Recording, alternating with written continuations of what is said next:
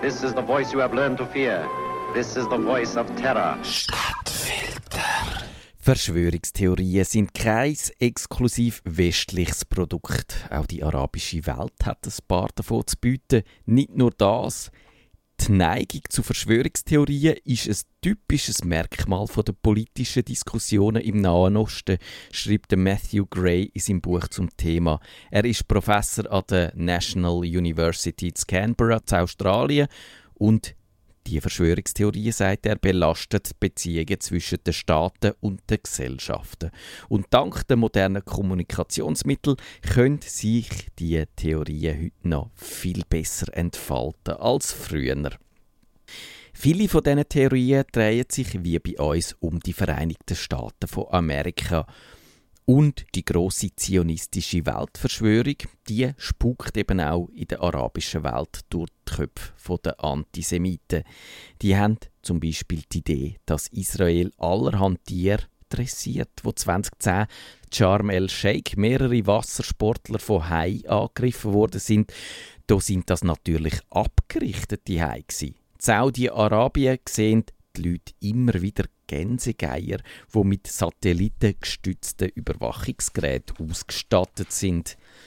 Sogar Nagetiere und Insekten sollen im Dienst der israelischen Armee und dem Geheimdienst Mossad stehen.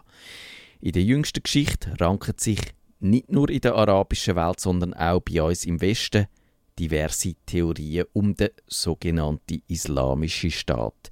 Das ist eine Terrororganisation, wo seit 2003 aktiv ist und im Kern aus ehemaligen Offizieren der irakischen Armee besteht. Der Abu Bakr al-Baghdadi leitet die Dschihadisten, wo ihres eigenen Kalifat wollen ausrufen und über die ganze Welt verbreiten. Die Verschwörungstheorie dreht sich häufig um die Videos, die vom Islamischen Staat veröffentlicht werden. Die sind einfach zu wenig echt aus, wird behauptet. Besonders ein Video wird angezweifelt, nämlich das, wo der japanische Journalist Kenji Goto geköpft wird. Da kann man in ellenlangen Analysen nachlesen, warum der Schattenwurf unmöglich so kann sein wie er im Video zu sehen ist.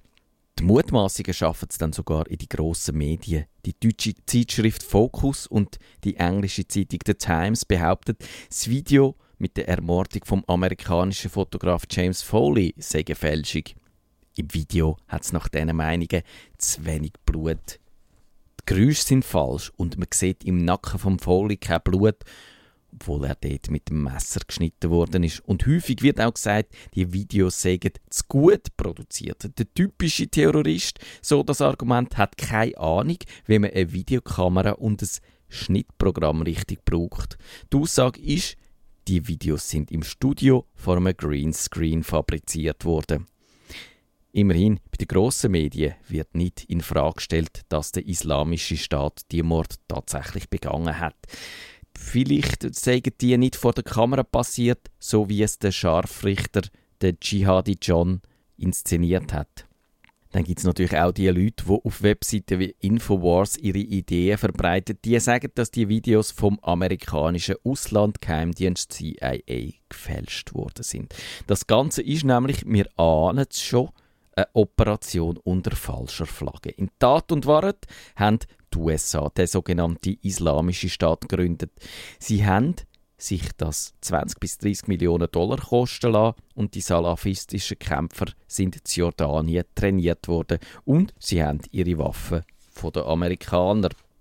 Das erklärt auch, warum die Regierung zuschaut, wenn Amerikaner ihr Land verlassen. Dank der NSA-Überwachung weiß die das schon im Voraus. Aber es ist okay, wenn einer zu den Dschihadisten geht, geht kämpfen, weil der Konflikt ganz im Sinn vom militärisch-industriellen Komplex ist. Auch der angebliche Al-Qaida-Chef, der Scheich Nabil Naim, hat die Theorie im YouTube-Video verbreitet. Der islamische Staat soll der US-Regierung den Weg ebnen und teure Bodentruppen überflüssig machen, weil sich eine Region, wo im Bürgerkrieg versinkt, leichter kontrollieren lässt. Was meiner Meinung nach dann auch das Ende dieser Theorie darstellt. Weil eins ist doch ziemlich offensichtlich, wenn der islamische Staat etwas nicht bringt, dann ist es Kontrolle in dieser Region. Eine ganz andere Verschwörungstheorie scheint allerdings wahr zu sein, nämlich die, dass Coca-Cola seine muslimischen Kunden jahrelang an der Nase umgeführt hat. Es hat nämlich Alkohol in dem Getränk bis zu 10 Milliliter auf 1 Liter. 2011 hat darum ein Muslim Klage eingereicht und 33 Millionen Dollar Entschädigung gefordert. Nicht wahr ist allerdings die arabische Verschwörungstheorie, dass es im Coca-Cola auch Schweinefleisch drin hat und dass der verschlungene Namenszug eigentlich arabisch ist und eine Beleidigung beinhaltet.